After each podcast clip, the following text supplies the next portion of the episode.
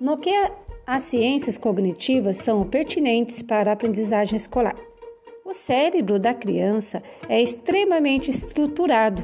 Herdamos de nossa evolução redes cerebrais especializadas para processar a visão, os rostos, a linguagem falada, os números e muitas outras linguagens especificamente humanas. Tal processamento é possível graças à reciclagem neuronal, pela qual os neurônios humanos são capazes de aprender através da reorientação dos sistemas cerebrais para símbolos novos, pertencentes a cada cultura. A dificuldade da aprendizagem reflete a quantidade de reciclagem neuronal necessária.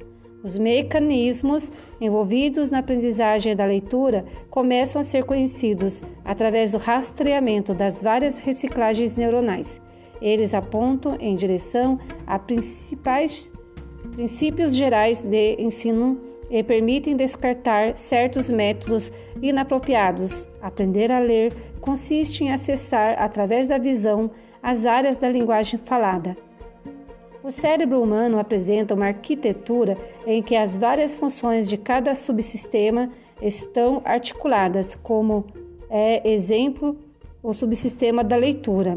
A, nela podemos observar a área das entradas visuais na região occipital, onde são sinais luminosos a região occipitotemporal ventral esquerda, denominada de caixa das letras, onde se dá o reconhecimento da palavra escrita, os circuitos que envolvem o processamento da imagem acústica da fala até as regiões que processam o significado, e finalmente os circuitos que processam as informações correspondentes aos gestos motores relativos à produção da fala.